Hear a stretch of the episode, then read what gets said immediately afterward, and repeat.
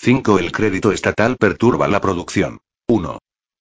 La ayuda estatal a los negocios resulta tan temible a veces como su hostilidad. En especial, cuando como a menudo ocurre el supuesto estímulo adopta la forma de concesión directa de anticipos estatales reintegrables o bien el aval de préstamos privados. La cuestión relacionada con el crédito estatal adquiere mayor complejidad si se presta la debida atención al hecho de que ineludiblemente implica el riesgo de provocar inflación. La propuesta de esta naturaleza que con mayor frecuencia se presenta al Congreso se refiere a la concesión de más amplios créditos a los agricultores.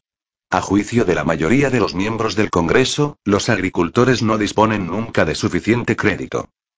El proporcionado por las compañías financieras privadas, sociedades de seguros o bancos rurales nunca les parece adecuado. El Congreso descubre siempre sectores no amparados por las instituciones crediticias existentes, a pesar de las muchas que él mismo ha creado.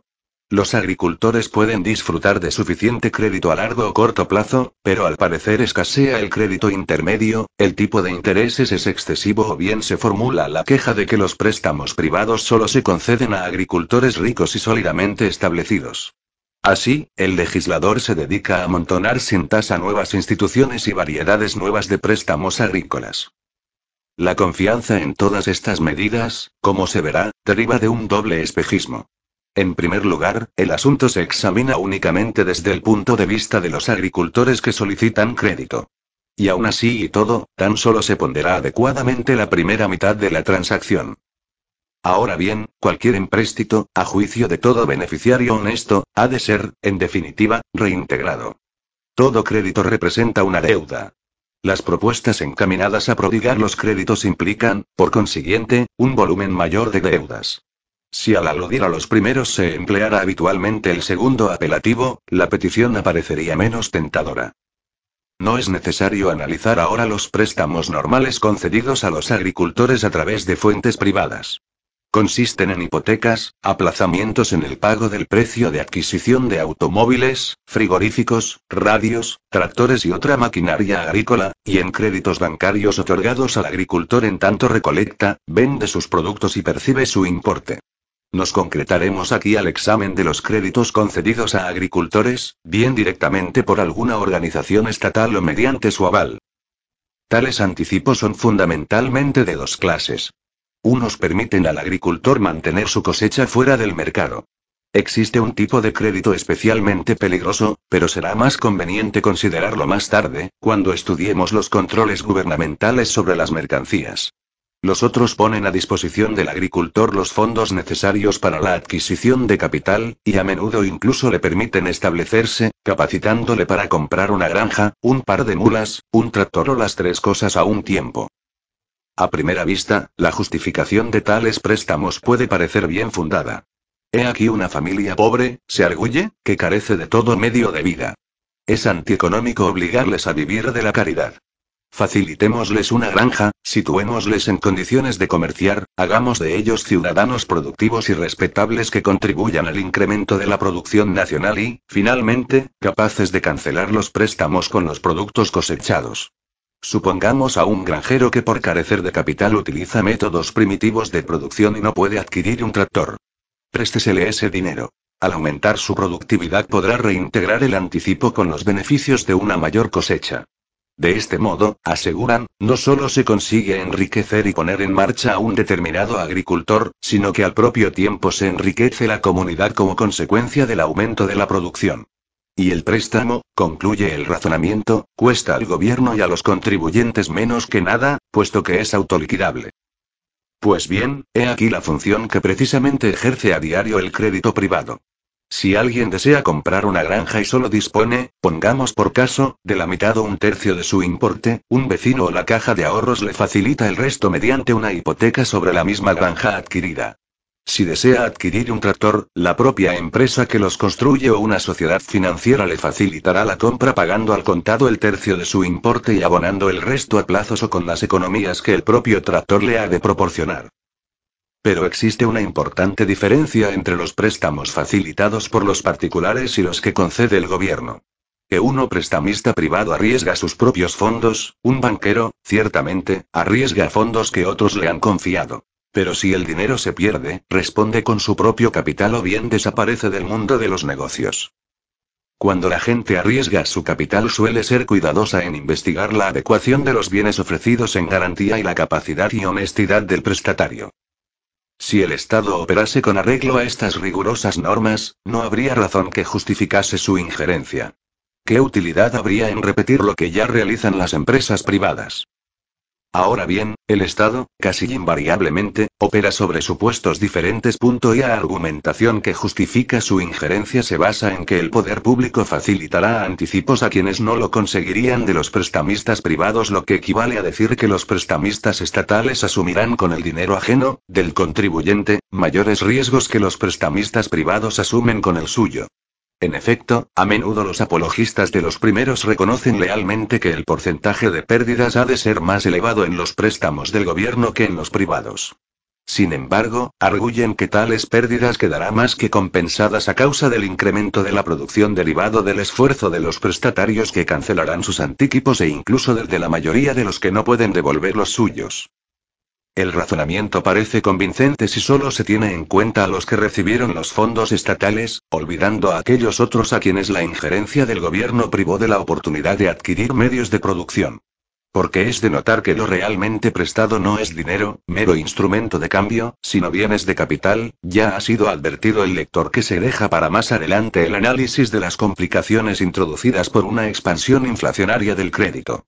Lo que en realidad se presta, pongamos por caso, es la granja o el tractor. Ahora bien, el número de granjas disponibles es limitado y también lo es la fabricación de tractores, siempre y cuando no haya producción excesiva de tractores a expensas de otras fabricaciones. La granja o tractor que se presta a A, no puede prestarse a B. La verdadera cuestión radica, por tanto, en determinar cuál de los dos, A o B, debe obtener la granja. Ello nos conduce a ponderar los méritos respectivos de A y B, y lo que cada uno contribuye o es capaz de contribuir a la producción. Supongamos que es a quien conseguiría la granja, de no haber surgido la injerencia estatal. Que uno banquero local o sus vecinos le conocen y no ignoran su pasado.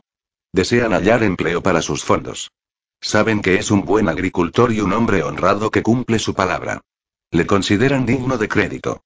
Tal vez ha acumulado ya medios suficientes, a fuerza de trabajo, frugalidad y previsión, para pagar una cuarta parte del precio.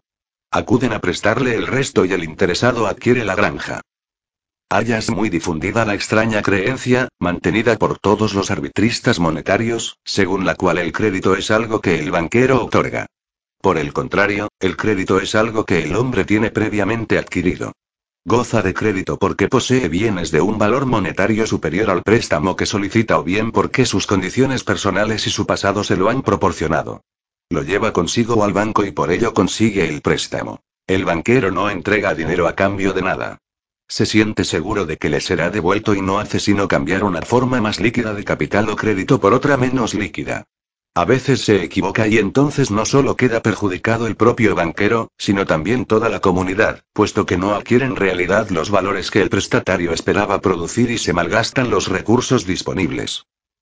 Parece lógico, pues, que sea, que goza de crédito, a quien el banquero concede el préstamo. Pero el gobierno interfiere la actividad crediticia con espíritu caritativo, porque, como ya vimos, está preocupado por la suerte de B. B. No puede obtener ni hipoteca, ni préstamos de carácter privado por no gozar de crédito personal. No dispone de ahorros y su historial como agricultor no es de los más brillantes. Tal vez, por el momento, vive del socorro estatal. ¿Por qué dicen los partidarios del crédito público no hacer de él un ciudadano útil y productivo, prestándole lo suficiente para que pueda adquirir una granja, una mula o un tractor? En algún caso aislado puede que las cosas marchen bien. Pero es evidente que en general las personas seleccionadas con arreglo al criterio oficial ofrecerán riesgos mayores que las que han sido seleccionadas según las normas de las instituciones privadas. Con los préstamos así facilitados se perderá más dinero. Habrá un porcentaje mucho más elevado de insolventes. Serán menos eficaces y se malgastarán más recursos. Sin embargo, los beneficiarios del crédito estatal obtendrán sus granjas y tractores a expensas de quienes de otro modo habrían disfrutado del crédito privado. Porque A tiene una granja, B se verá privado de ella. La exclusión de B puede obedecer a diversas causas, todas ellas íntimamente relacionadas con la actuación del gobierno.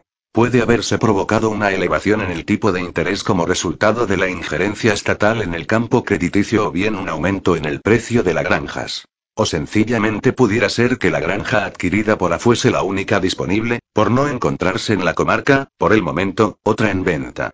En cualquier caso, el crédito gubernamental no ha provocado un incremento de riqueza común, sino todo lo contrario, toda vez que el capital real disponible, consistente en granjas, tractores y otros bienes de producción, ha sido puesto a disposición de los prestatarios menos eficientes en vez de ir a parar a manos de los más capaces y dignos de confianza. 2. El supuesto se ve aún más claro si dejando la agricultura pasamos a otras actividades. Se pretende con frecuencia que el Estado debe asumir los riesgos que son demasiado grandes para la iniciativa privada. Esto significa que debe permitirse al Estado imponer al dinero de los contribuyentes riesgos que nadie está dispuesto a afrontar con el suyo. Tal sistema produciría múltiples daños. Conduciría al favoritismo, a la concesión de créditos por amistad o por cohecho. Daría lugar a inevitables escándalos. Provocaría recriminaciones cuando el dinero del contribuyente desapareciera al fracasar las empresas en que hubiera sido invertido. Fortalecería las aspiraciones socialistas, toda vez que cabría con razón inquirir por qué si el Estado soporta el riesgo no ha de participar también en los beneficios. ¿Cómo justificar el hecho de que el contribuyente asuma los riesgos mientras el empresario privado goza de las ganancias? Sin embargo, esto es precisamente lo que se hace, como luego veremos, en el caso de los créditos agrícolas oficiales a fondo perdido. Pero de momento pasaremos por alto todos estos inconvenientes, concentrando la atención tan solo en una de las consecuencias provocadas por tales anticipos. Es una realidad que dilapidan el capital disponible en planes ruinosos, o cuando menos dudosos, dejando que lo manipulen personas menos competentes o menos dignas de confianza que las que de otra suerte lo hubieran obtenido. La cuantía de capital existente en cualquier momento, a diferencia del papel moneda impreso, es limitada. Lo que se pone en manos de B no puede ser puesto en las de A. Las gentes desean invertir su capital, pero siempre con cautela, puesto que aspiran a recuperarlo. Por ello la mayoría de quienes prestan dinero investigan cuidadosamente las circunstancias de cualquier solicitante antes de arriesgarlo. Sopesan las perspectivas de beneficios contra los riesgos de pérdidas. A veces se equivocan. Ahora bien, por razones obvias, incidirán en menor número de errores que los prestamistas estatales. En primer lugar, el dinero o es suyo o les ha sido voluntariamente confiado. En el caso del crédito oficial, el dinero pertenece a otros, de quienes ha sido obtenido mediante impuestos, sin contar con su voluntad. El dinero privado no será invertido si no se tiene la seguridad de que ha de ser recuperado con intereses. Ello implica que los beneficiarios son, sin duda, capaces de producir aquellos bienes que el país realmente necesita. Por el contrario, el dinero oficial suele prestarse para alcanzar algún vago objetivo general, como por ejemplo, proporcionar trabajo. Cuanto más ineficaz sea la obra, es decir, cuanto mayor sea el volumen de mano de obra requerido en relación con el valor del producto, más altamente apreciada será la inversión. Además, los banqueros particulares son seleccionados por la dura mecánica del mercado. En cuanto cometen grandes errores, pierden sus fondos y carecen en adelante de medios para prestar. Solo cuando han tenido éxito en el pasado dispondrán de más dinero para prestar en el futuro. De este modo los prestamistas privados, excepto la proporción relativamente pequeña que haya heredado su capital, son rigurosamente seleccionados por el proceso de supervivencia de los más aptos y hábiles. Los prestamistas estatales son, en cambio, o personas que fueron aprobadas en las oposiciones a funcionarios civiles y saben resolver en teoría cuestiones hipotéticas, o personas capaces de dar las razones más ingeniosas en justificación de los créditos concedidos y las más plausibles explicaciones para evidenciar que no tienen culpa cuando se pierden. Pero el resultado final sigue siendo el mismo. Los préstamos privados permiten utilizar los recursos y el capital existentes mucho mejor que los créditos estatales. Estos dilapidarán mucho más capital y recursos que los empréstitos privados. En una palabra, los anticipos estatales, en comparación con los privados, reducirán la producción en vez de aumentarla. En resumen, la concesión de empréstitos estatales a individuos o proyectos privados se preocupa de, B, y olvida, A, B a las personas en cuyas manos se pone el capital, pero ignora a aquellas que de otro modo lo hubieran conseguido. Contempla el proyecto para el cual fueron concedidos los fondos. Olvida los proyectos a los cuales, por ello, tal dinero se niega. Ve el beneficio inmediato para un sector mientras se desentiende de la pérdida experimentada por otros grupos y del quebranto irrogado, en definitiva, al conjunto de la comunidad. Todo ello constituye nueva ilustración del sofisma consistente en ver solo intereses especiales a corto plazo, olvidando el interés general de la colectividad a largo plazo. 3.